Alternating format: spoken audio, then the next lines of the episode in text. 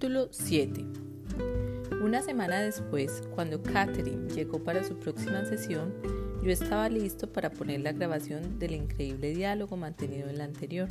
Después de todo, ella me estaba proporcionando poesía celestial, además de recuerdos de vidas pasadas. Le dije que me había relatado informaciones de experiencias vividas después de la muerte, aunque no tuviera ningún recuerdo del estado intermedio o espiritual. Se mostró reacia a escuchar, asombrosamente mejorada y más feliz, no necesitaba escuchar ese material. Además, todo eso era algo fantasmagórico. La convencí de que escuchara. Era maravilloso, bello, inspirador y venía a través de ella. Quería compartirlo con Catherine. Escuchó su leve susurro grabado solo algunos minutos. Luego me pidió que lo apagara. Dijo que era demasiado extraño y que le hacía sentirse incómoda. Yo, callado, recordé, esto es para ti, no para ella. Me pregunté cuánto tiempo durarían esas sesiones, puesto que Catherine mejoraba semana a semana. Solo quedaba alguna pequeña onda en su estanque antes turbulento. Aún tenía miedo a los lugares cerrados. Una relación con Stuart seguía siendo inestable. Por lo demás, su progreso era notable. Llevábamos meses sin mantener una sesión de psicoterapia tradicional. No era necesario. Solíamos charlar algunos minutos para ponernos al, tanto de lo acontecido en la semana. Después pasábamos directamente a la regresión hipnótica, ya fuera por los recuerdos mismos de traumas importantes o de pequeños traumas cotidianos, ya por el proceso de revivir las experiencias. Catherine estaba casi curada. Sus fobias y sus ataques de pánico habían desaparecido casi por completo. No tenía miedo a la muerte ni a morir. No le asustaba la posibilidad de perder el control. En la actualidad, los psiquiatras utilizan grandes dosis de sedantes y antidepresivos para tratar a los pacientes afectados por síntomas como los de Catherine. Además de esos medicamentos, suelen someterlos a psicoterapia intensiva sesiones de terapia grupal sobre fobias. Muchos psiquiatras creen que este tipo de síntomas tienen una base biológica, que hay deficiencias en uno o varios elementos químicos cerebrales. Mientras hipnotizaba a Catherine para llevarla a un trance profundo, pensé en lo notable y maravilloso de que en un periodo de varias semanas, sin emplear medicamentos, terapia tradicional ni terapia de grupo, estuviera casi curada. No se trataba solo de suprimir los síntomas ni de apretar los dientes y aprender a vivir con los miedos. Eso era curación, ausencia de síntomas. Y ella estaba radiante, serena y feliz, más allá de mis más descabelladas esperanzas. Su voz volvió a ser un susurro delicado. Estoy en un edificio, algo con techo abovedado. La bóveda es azul y dorada hay otras personas conmigo. Visten un viejo, una especie de hábito muy viejo y sucio. No sé cómo hemos llegado ahí. Hay muchas figuras en la habitación. También hay estatuas. Estatuas de pie en una estructura de piedra. En un extremo de la habitación hay una gran figura de oro. Parece es muy grande con alas. Es muy mala. Hace calor en la habitación, mucho calor. Hace calor porque allí no hay aberturas. Tenemos que mantenernos lejos de la aldea. Tenemos algo muy malo. ¿Estáis enfermos? Sí, todos estamos enfermos. No sé qué padecemos, pero se nos muere la piel. Se pone muy negra. Siento mucho frío. El aire es muy seco, muy viciado. No podemos volver a la aldea. Tenemos que permanecer lejos. Algunos tienen la cara deformada. Esa enfermedad parecía terrible como la lepra. Si Catherine había tenido alguna existencia llena de placeres, aún no habíamos dado con ella. ¿Cuánto tiempo tenéis que pasar ahí? La eternidad, respondió sombría. Hasta que muramos esto no tiene cura. ¿Sabes el nombre de la enfermedad? ¿Cómo se llama? No, la piel se pone muy seca y se encoge. Hace años que estoy aquí. otros acaban de llegar. No hay modo de volver, hemos sido expulsados para morir. Sufría una tristísima existencia, vivía en una cueva. Para alimentarnos tenemos que cazar. Veo una especie de animal salvaje que estamos cazando, con cuernos. Esparto con cuernos, grandes cuernos. ¿Los visita alguien? No, no pueden acercarse o ellos mismos contraerán el mal. Hemos sido maldecidos por algún daño que hemos hecho y este es nuestro castigo.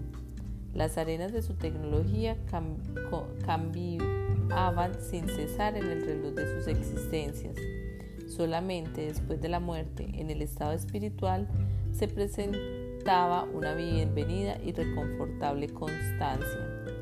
¿Sabes qué año es ese?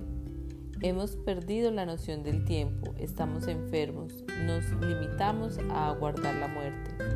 ¿No hay esperanza? Pregunté, contagiado por la desesperación.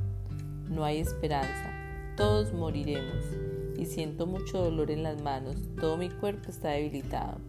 Tengo muchos años, me cuesta moverme. ¿Qué ocurre cuando uno no puede moverse más? Lo llevan a otra cueva y lo dejan allí para que muera. ¿Qué hacen con los muertos? Sellan la entrada de la cueva. ¿Alguna vez se sella una cueva antes de que la persona haya muerto? Yo buscaba una clave de su miedo a los sitios cerrados. No lo sé. Nunca he estado allí. Estoy en la habitación con otros. Hace mucho calor. Estoy contra la pared tendida. ¿Para qué sirve esa habitación? Para adorar a muchos dioses. Es muy calurosa. La hice avanzar en el tiempo. Veo algo blanco. Veo algo blanco. Una especie de dorsal. Están trasladando a alguien. ¿Eres tú? No sé. Recibiré de buen grado la muerte. Me duele tanto el cuerpo. Los labios de Catherine se tensaban por el dolor. El calor de la cueva la hacía jadear. La llave hasta el día de su muerte. Aún jadeaba. ¿Cuesta respirar? Pregunté. Sí, aquí dentro hace mucho calor. Tanto calor, mucha oscuridad. No veo y no puedo moverme. Moría paralizada y sola, en la cueva oscura y calurosa. La boca de la cueva ya estaba sellada. Se sentía asustada y desdichada. Su respiración se, se hizo más rápida e irregular misericordiosamente murió, poniendo fin a esa angustiosa vida. Me siento muy liviana, como si estuviera flotando. Aquí hay mucha luz, es maravilloso. ¿Sientes dolores? No. Hizo una pausa. Quedé a la espera de los maestros, pero ella fue rápidamente arrebatada. Caigo muy deprisa, vuelvo a un cuerpo, Parecía tan sorprendida como yo. Veo edificios, edificios con columnas redondas. Hay muchos edificios. Estamos fuera. Hay árboles, olivos en torno nuestro. Es muy bello. Estamos presenciando algo. La gente lleva máscaras muy curiosas que les cubren la cara. Es alguna festividad. Visten largas túnicas y se cubren la cara con máscaras fingen ser lo que no son. Están en una plataforma, por encima de nuestros asientos. ¿Estás presenciando una obra de teatro? Sí. Como eres, mírate. Tengo el pelo castaño, lo llevo trenzado. Hizo una pausa. Su descripción de sí misma y la presencia de los olivos me recordaron esa vida de tipo griego, 1500 años antes de Cristo, en que yo había sido Diógenes, su maestro decidí investigar. ¿Conoces la fecha? No. ¿Te acompaña alguien que tú conozcas? Sí. Mi esposo está sentado junto a mí. No lo conozco en su vida actual. ¿Tienes hijos? Estoy encinta. La elección del vocabulario era interesante, algo anticuado y en nada parecido al estilo consciente de Catherine. ¿Está tu padre ahí? No lo veo. Tú estás presente, pero no conmigo. Con que yo tenía razón. Habíamos retrocedido 35 siglos. ¿Qué hago ahí? Estás mirando tan solo. pero enseñas, enseñas. Hemos aprendido de ti. Cuadrados y círculos, cosas extrañas. Diógenes, eres tú ahí. ¿Qué más sabes de mí? Eres anciano. Tenemos algún parentesco. Eres el hermano de mi madre. ¿Conoces a otros de mi familia? Conozco a tu esposa y a tus hijos. Tienes hijos varones. Dos de ellos son mayores que yo. Mi madre ha muerto, murió muy joven. ¿Y a ti te ha creado tu padre? Sí, pero ahora estoy casada. ¿Y esperas un bebé? Sí, tengo miedo. No quiero morir cuando nazca el niño. ¿Eso es lo que le ocurrió a tu madre? Sí. ¿Y tú temas que te pase lo mismo? Ocurre muchas veces. ¿Es este tu primer hijo? Sí. Estoy asustada. Será pronto. Estoy muy, muy pesada. Me cuesta moverme. Hace frío. Se había adelantado sola en el tiempo. El bebé estaba a punto de nacer. Catherine no había tenido hijos y yo no había asistido a ningún parto en los 14 años transcurridos desde mis prácticas de obstetricia en la escuela de medicina. ¿Dónde estás? pregunté. Tendida en algo de piedra, hace mucho frío, siento dolores. Alguien tiene que ayudarme. Alguien tiene que ayudarme. Le indiqué que respirara profundamente. El bebé nacería sin dolor. Ella jadeaba y gruñía al mismo tiempo. El trabajo de parto duró varios minutos de tormento. Por fin nació el niño. Tuvo una hija. ¿Te sientes mejor ahora? Muy débil, mucha sangre. ¿Sabes cómo se va a llamar la niña? No, estoy demasiado cansada. Quiero a mi bebé. Tu bebé está aquí, improvisé yo. Una niñita. Sí, mi esposo está complacido. complacido.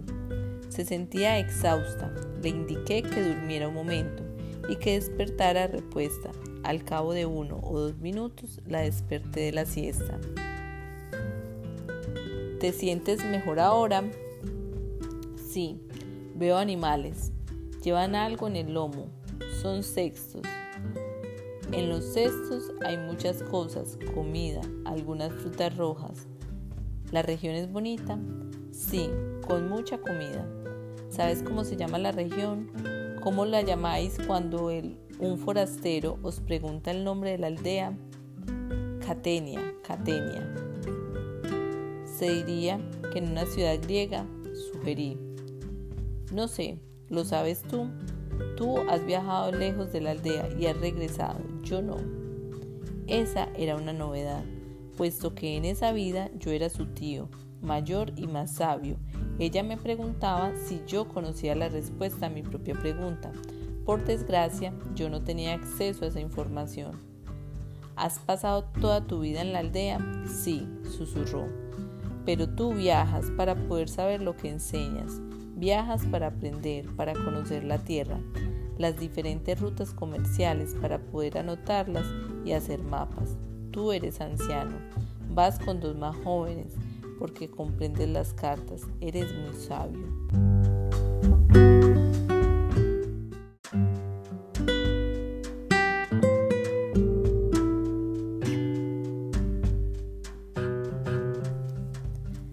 ¿A qué cartas te refieres? ¿Cartas de las estrellas? Sí, tú comprendes los símbolos, puedes ayudarlos a hacer, ayudarlos a hacer mapas. ¿Reconoces a otras personas de la aldea? No los conozco, pero a ti sí. Bien, ¿cómo son nuestras relaciones? Muy buenas, tú eres muy bondadoso. Me gusta sentarme a tu lado, simplemente es muy reconfortante.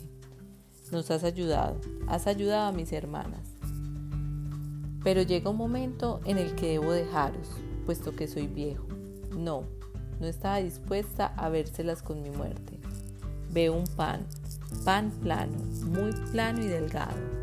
¿Hay gente que coma ese pan? Sí, mi padre, mi esposo y yo, y otras personas de la aldea. ¿A qué se debe? Es un algún festival. ¿Está tu padre ahí? Sí. ¿Y tu bebé también? Sí, pero no conmigo. Está con mi hermana. Mira con atención a tu hermana, sugerí, buscando la identificación de alguna persona importante en la vida actual de Catherine. Sí, la conozco. ¿Conoces a tu padre? Sí, sí, Edward. Hay higos, higos y aceitunas y fruta roja. Hay pan aplanado. Y han matado algunas ovejas. Están asando las ovejas. Hubo una larga pausa. Veo algo blanco. Una vez más había avanzado sola en el tiempo. Es blanco. Es una caja cuadrada. Allí ponen a la gente cuando muere. ¿Ha muerto alguien entonces? Sí, mi padre. No quiero mirarlo, no me gusta mirarlo. ¿Es preciso que mires? Sí, se lo llevarán para enterrarlo. Estoy muy triste. Sí, lo sé. ¿Cuántos hijos tienes? El periodista que había en mí no la dejaba en paz con su luto. Tengo tres, dos varones y una niña. Después de responder a mi pregunta, obediente volvió a su dolor. Han puesto su cuerpo bajo algo, bajo una cubierta. Parecía muy triste. ¿Yo también he muerto para entonces? No. Estamos tomando algunas uvas, uvas en copas. ¿Cómo soy ahora? Muy, muy viejo. ¿Te sientes ya mejor? No. Cuando mueras me quedaré sola. ¿Acaso has sobrevivido a tus hijos? Ellos cuidarán de ti. Pero tú sabes tanto, hablaba como una niñita. Lo superarás, tú también sabes mucho. Estarás a salvo. La reconforté, pareció descansar apaciblemente. ¿Estás más en paz? ¿Dónde te encuentras ahora? No sé. Al parecer, había cruzado al estado espiritual, aún sin haber experimentado su muerte en esa vida. Esa semana habíamos recorrido dos vidas en considerable detalle. Aguardé a los maestros, pero Catherine continuó descansando. Al cabo de varios minutos más, le pregunté si podía hablar con los espíritus maestros. No he llegado a ese plano, explicó. No puedo hablar mientras no llegue. Nunca llegó a ese plano. Después de mucho esperar, la saqué de su trance.